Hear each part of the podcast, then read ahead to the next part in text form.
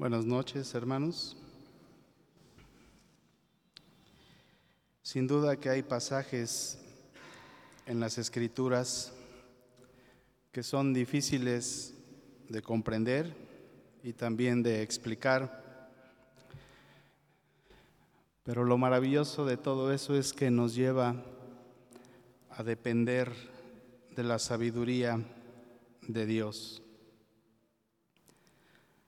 Sabemos por la misma palabra de Dios que llegaría el tiempo en que no se sufriría la sana doctrina y que habría muchos que tendrían comezón de oír, sobre todo en temas que despiertan curiosidad, la polémica, el debate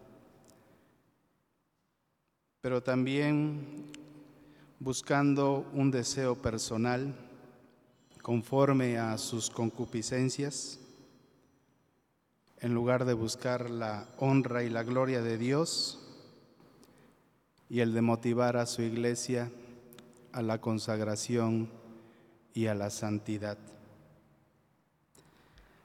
La carta de Judas no deja lugar a dudas acerca de la actitud y juicio de Dios hacia los impíos, hacia los apóstatas, y lo ha revelado desde el Antiguo Testamento en más de una ocasión. Ya vimos en el primer ejemplo a Israel en el desierto. El Señor, habiendo redimido a su pueblo, mostrando su poder con grandes maravillas y obras sobre Egipto, grandes milagros durante su travesía en el desierto,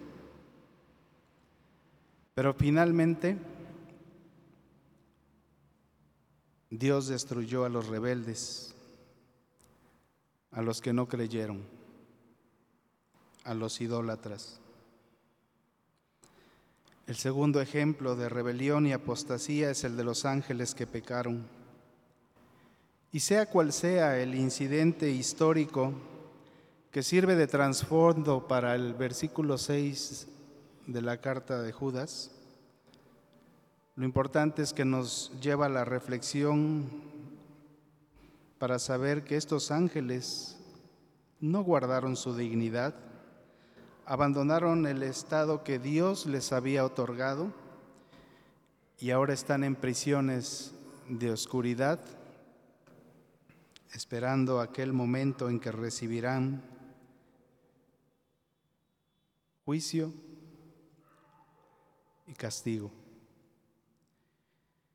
En esta ocasión el tema que nos toca eh, se basa en el versículo 7 de la epístola a Judas. Abran su Biblia.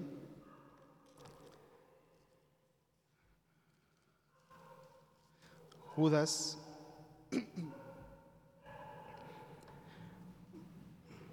Vamos a leer nuevamente desde el versículo 5. Mas quiero recordaros, ya que una vez lo habéis sabido, que el Señor, habiendo salvado al pueblo sacándolo de Egipto, después destruyó a los que no creyeron y a los ángeles que no guardaron su dignidad, sino que abandonaron su propia morada, los ha guardado bajo oscuridad en prisiones eternas para el juicio del gran día. Versículo 7. Como Sodoma y Gomorra y las ciudades vecinas, las cuales de la misma manera que aquellos, habiendo fornicado e ido en pos de vicios contra naturaleza, fueron puestas, por ejemplo, sufriendo el castigo del fuego eterno. Por lo que leemos acerca de Sodoma y Gomorra en Génesis capítulo 19, era una grave inmoralidad la que estaban ejerciendo en esos lugares, totalmente contraria a la naturaleza designada por Dios para el hombre, para la mujer, algo que delante de sus ojos era abominable. La Biblia nos narra que Dios le revela a Abraham su intención de destruir a Sodoma y Gomorra, porque el pecado de ellos se había agravado en extremo. Vemos que después de haberle hecho la promesa, dice que si le habría de ocultar a su siervo Abraham lo que tenía ya para realizar Dios, destruir Sodoma y Gomorra. Y cuando se lo notifica, Abraham intercede ante Dios por esos lugares. Y además porque ahí habitaba su pariente Lot. Y tras su ruego Dios le dice que si hubiera, aunque sea diez justos, no destruiría las ciudades. Abraham apela a la misericordia, a la gracia, al, al amor al perdón de Dios. Sabe que es lento para la ira, grande en misericordia. Pero Dios le dice que si hubiera diez justos allí, no los destruiría. ¿Los encontró? No. ¿Cuántos fueron los que salieron de esa ciudad? Solo cuatro personas. Retomando la historia, cuando los dos varones llegaron a la casa de Lot, los hombres de la ciudad, desde el más joven hasta el más viejo, rodearon la casa y le exigieron se los entregara para que los conocieran. Este verbo conocer también es mencionado en lo escrito en Génesis 4, versículo 1, donde dice que conoció Adán a su mujer Eva, la cual concibió y dio a luz a Caín. Lot intercede y les pide que no hicieran tal maldad. Eran sus invitados. Y les ofrece a sus dos hijas, donde también menciona que no habían conocido varón. Eran vírgenes, para que hicieran de ellas lo que bien les pareciera.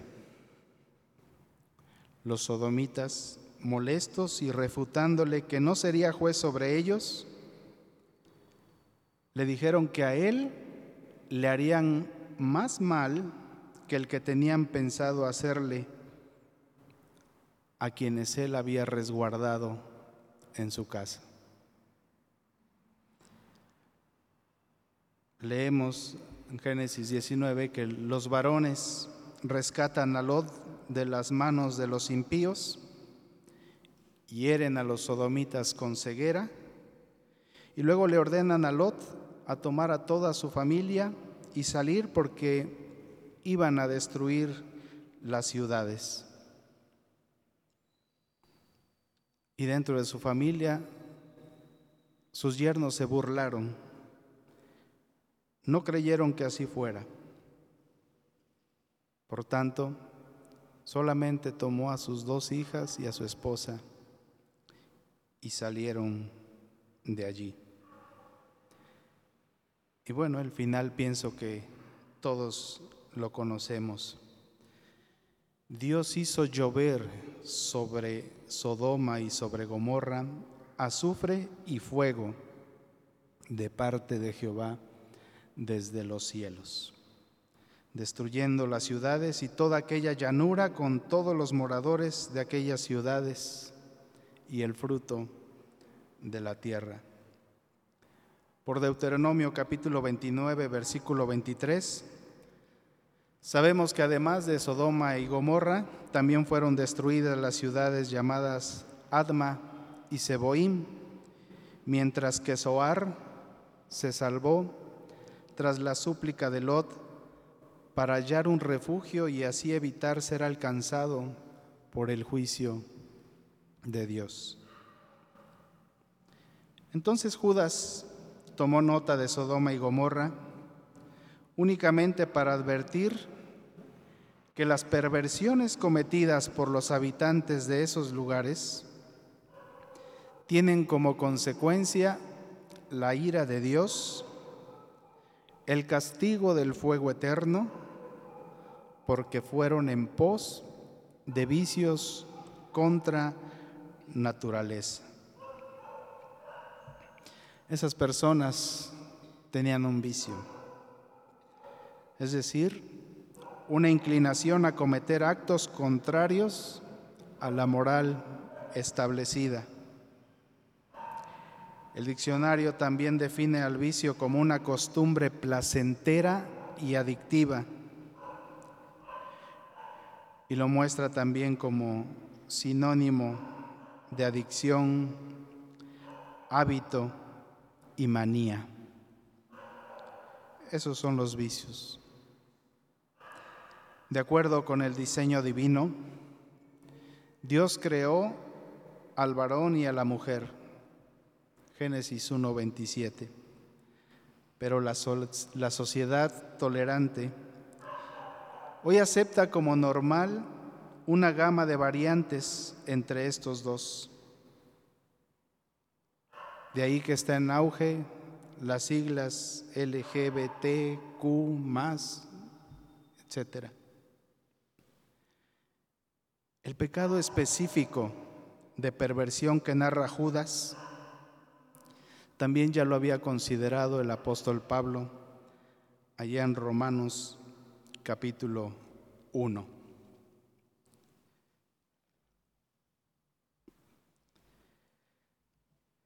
donde habla de la culpabilidad del hombre. En ese pasaje bíblico llama la atención que se menciona al menos tres veces que Dios los entregó. Y cada vez que aparece esa frase nos da la razón por qué Dios lo hizo. En los versículos 22 y 23 se nos dice que los hombres se hicieron tan necios que cambiaron la gloria de Dios incorruptible en semejanza de hombre corruptible, de aves, de cuadrúpedos y de reptiles. Y luego en el versículo 24 dice, por lo cual también Dios los entregó a la inmundicia. En las concupiscencias de sus corazones, de modo que deshonraron entre sí sus propios cuerpos. En el versículo 25 Pablo dice que los gentiles cambiaron la verdad de Dios por la mentira, honrando y dando culto a las criaturas antes que al Creador. Y luego el versículo 26 comienza diciendo, por esto Dios lo entregó a pasiones vergonzosas, pues aún sus mujeres cambiaron el uso natural por el que es contra naturaleza. Pero ahora la vergüenza ya se perdió. Ahora para ese tipo de personas es un orgullo, palabra que resaltan en sus amplias campañas de difusión. En el versículo 28, Pablo escribió, y como ellos no aprobaron tener en cuenta a Dios, Dios los entregó a una mente reprobada para hacer cosas que no convienen. Su mentalidad perversa los lleva a cometer pecados de los que Pablo señala en Efesios capítulo 5 versículo 3 ni aún se nombre entre vosotros. ni siquiera los mencionen. En los tres textos, lo que motivó a Dios a entregar a la humanidad a todo eso fue la forma obstinada en cómo rehusaron reconocerlo como Dios, de negarlo como Dios, como se nos mencionó en los primeros temas, lo cual resultó en idolatría y en perversiones. Primero viene la idolatría, en todo aquello que toma el lugar de Dios. Y después vienen desencadenándose otras cosas mucho peores, perversiones.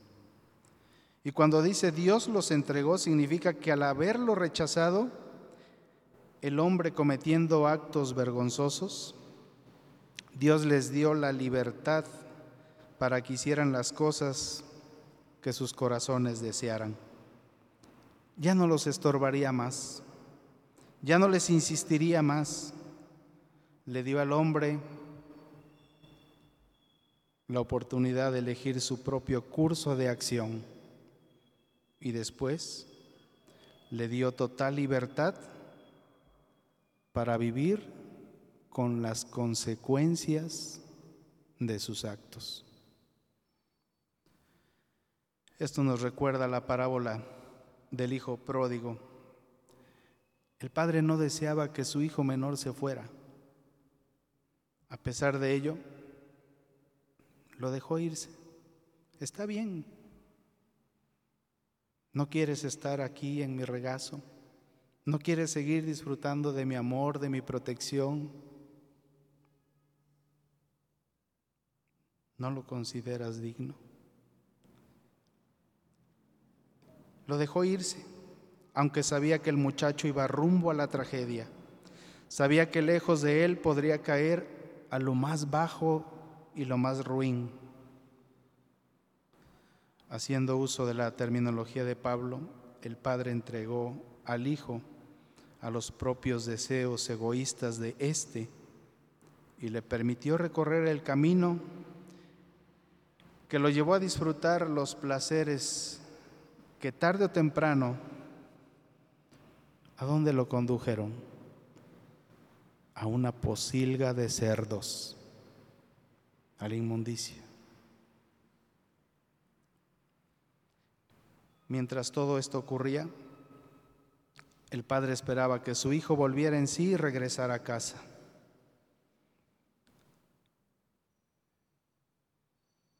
El hijo recapacitó, arrepentido volvió y todavía tuvo la oportunidad de hallar gracia y misericordia de parte de su padre. Pero hoy todavía hay muchos que no lo hacen. Siguen ahí en esa posilga, disfrutando de esos placeres, pero ofendiendo a Dios, rechazándolo. Pablo nos muestra en Romanos 1 cuán depravados llegaron a ser los humanos una vez que Dios los entregó a que hicieran lo que desearan. El contexto del versículo 24 indica que tenía presente la inmundicia moral. Cuando los hombres se alejan de Dios, ellos se liberan de las restricciones morales. Entre los síntomas de una sociedad decadente están tres cosas. La primera, el aumento en la permisividad hacia tendencias pecaminosas de la carne. Son permisivos, no pasa nada.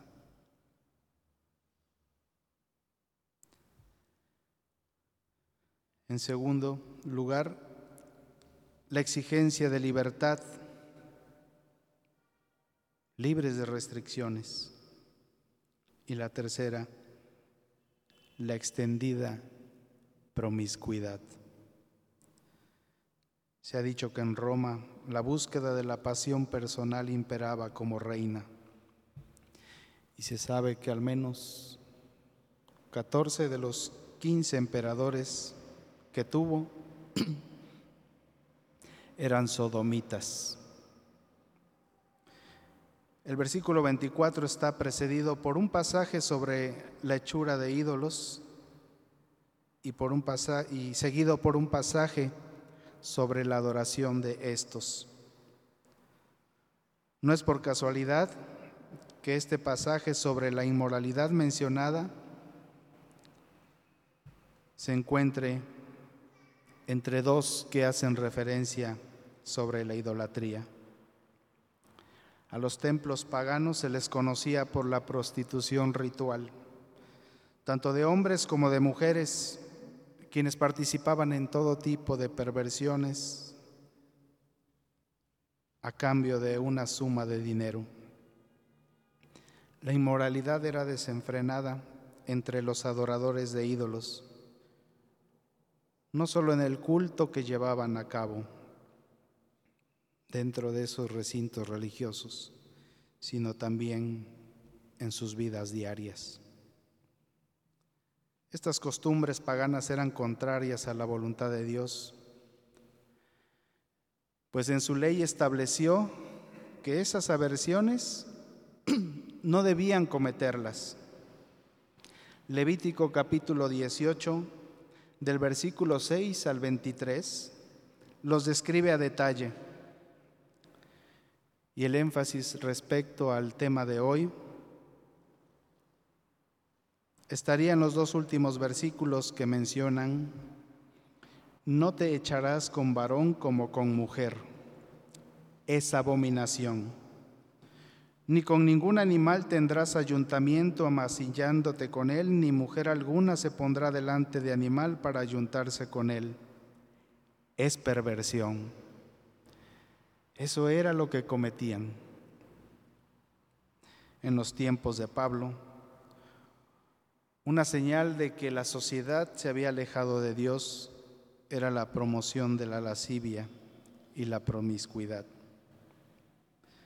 Usando una frase de Pedro y de Judas, tales personas viven y se corrompen como animales irracionales.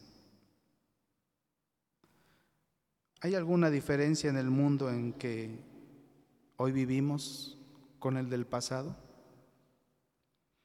Los libros, las películas, la televisión, las series, las canciones, bombardean a la sociedad con ese tipo de contenido, presentándolo como algo natural, lógico, esperado y altamente deseable pero además se reclama como un derecho, asegurando que no le hacen daño a nadie. Pero en primer lugar, no están tomando en cuenta a Dios, quien fue el que los creó con esa naturaleza, varón y hembra. Y en segundo lugar, le están haciendo daño a sus familiares y a otros que se preocupan por ellos y también dañan al mundo en que vivimos. Cuando los estándares divinos desaparecen, el tejido social, como ahora le llaman, se hace pedazos, destruyendo familias, pero sobre todo destruyéndose a sí mismos, haciéndose merecedores del juicio divino.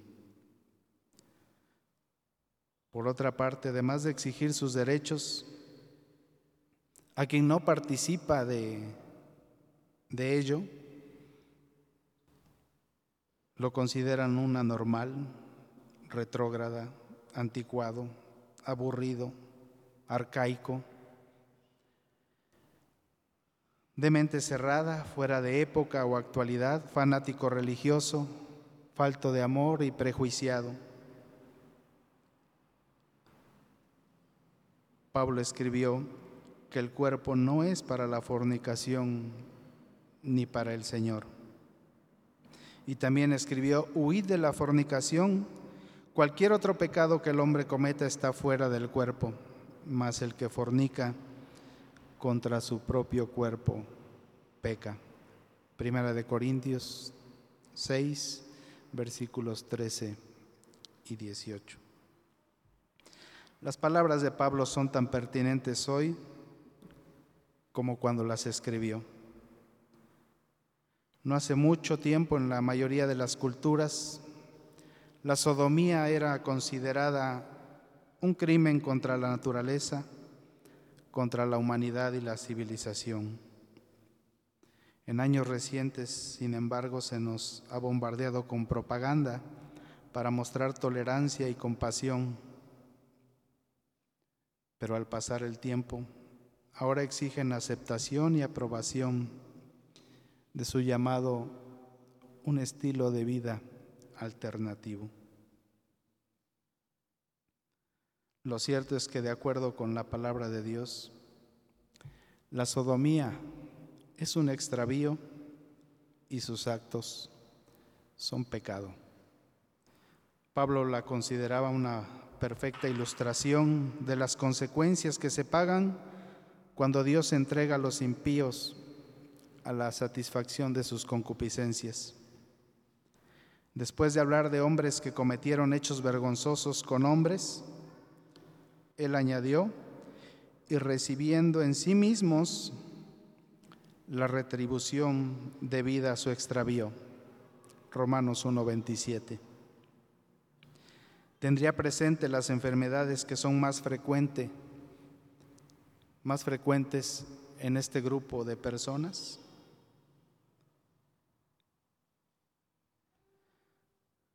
Alguien escribió las consecuencias exactas del pecado. No son siempre predecibles, pero sí son inevitables. Pero este extravío del que habla el apóstol Pablo apunta a una clara y trágica pérdida de identidad, al punto que ellos llegan a decir, no estoy en condiciones de decir si soy hombre o soy mujer. Cuando la gente se aleja del orden de Dios, la realidad pierde claridad y se vuelve borrosa. Y como resultado hay desconcierto. Ahora, ¿significa esto que deberíamos regocijarnos del castigo que reciben o recibirán? Cuando Abraham se le dijo que los habitantes de Sodoma estaban a punto de ser destruidos, él oró por ellos. La situación de esas personas deben producirnos la misma preocupación que nos producen todos los pecadores.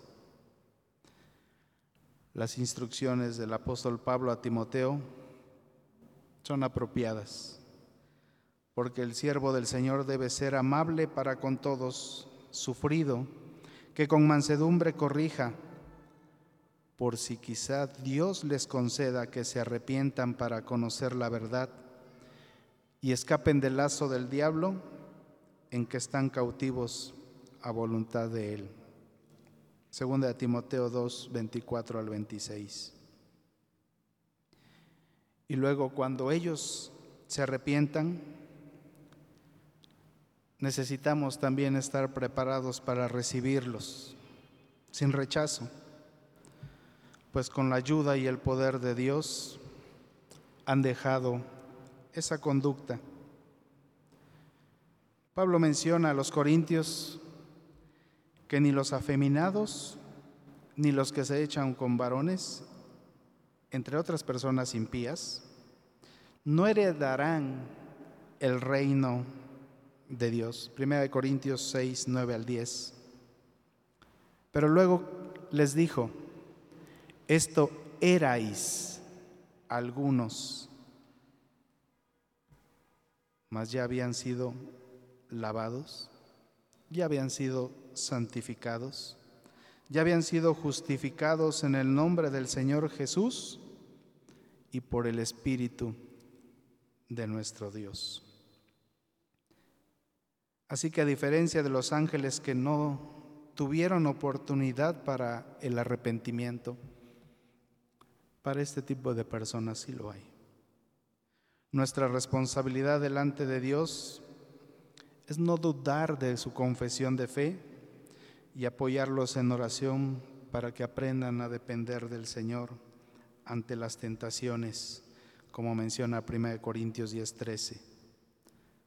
Para que en sus luchas no miren atrás, sino que avancen tomados de la mano del Señor, fortalecidos en el poder del Espíritu retomando lo que Judas menciona, es importante tener algo bien claro. A Dios no le tiembla la mano a la hora de hacer justicia y de castigar a aquellos que se rebelan contra Él.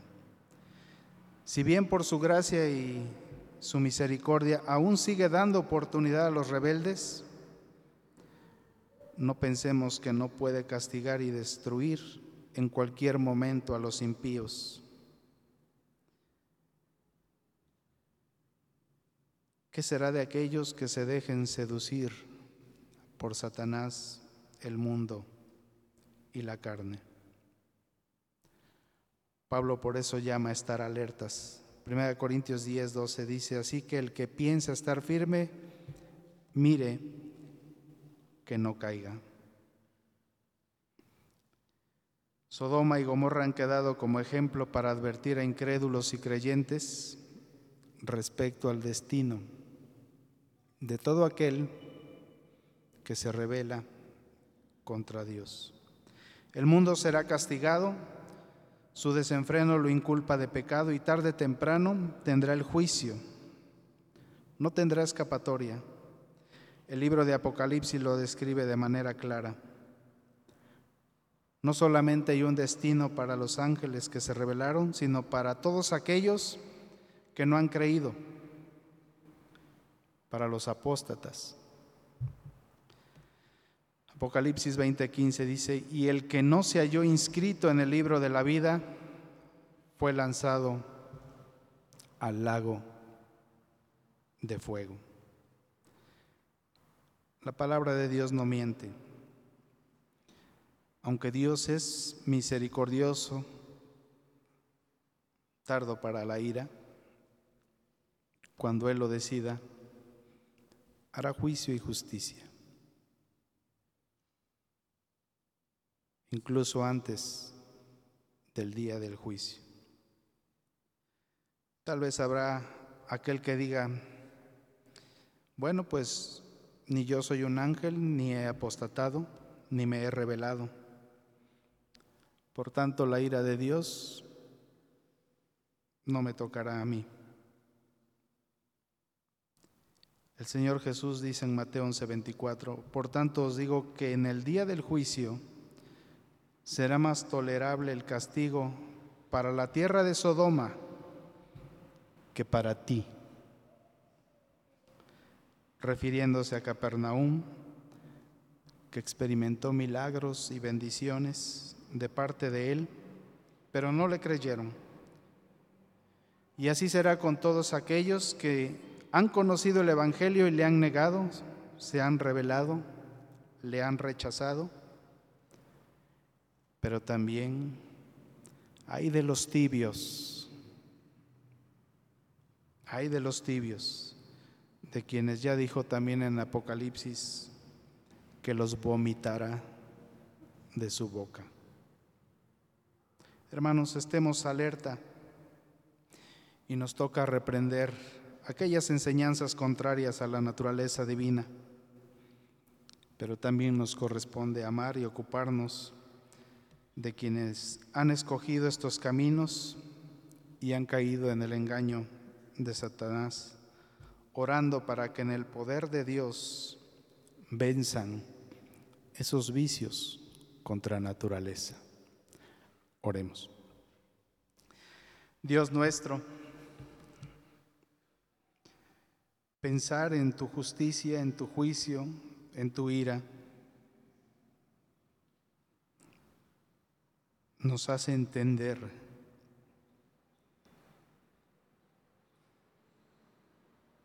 que tú no pasarás por alto ni tendrás por inocente al culpable. Tu amor cubre multitud de pecados, pero cuando el hombre te rechaza, cuando aquel que ha creído te da la espalda, se hace merecedor de tu juicio, de tu castigo, de tu ira, del lago de fuego, de ese fuego eterno. Guárdanos, Señor, guarda nuestro corazón para no pecar contra ti. Danos una visión clara de lo que ocurre a nuestro alrededor y no soltarnos de tu mano. Pero también, Señor, danos un corazón compasivo y misericordioso para que mientras aún nos llega aquel día en que tú nos llames a tu presencia o vengas a tu iglesia, podamos nosotros reprender aquellas enseñanzas, aquellas falsas doctrinas. Pero también, Señor, nos ocupemos de propagar el Evangelio y de llevar a los pies de Cristo a aquellos que son merecedores de juicio divino, pero que aún tienen tiempo de entregar y rendir sus vidas a ti. Gracias Señor por tu palabra. Gracias Señor por tu espíritu. Y Padre, al retirarnos, pedimos que tu bendición, tu cuidado sea con nosotros. Lo rogamos en el nombre precioso de Cristo Jesús, Señor nuestro. Amén.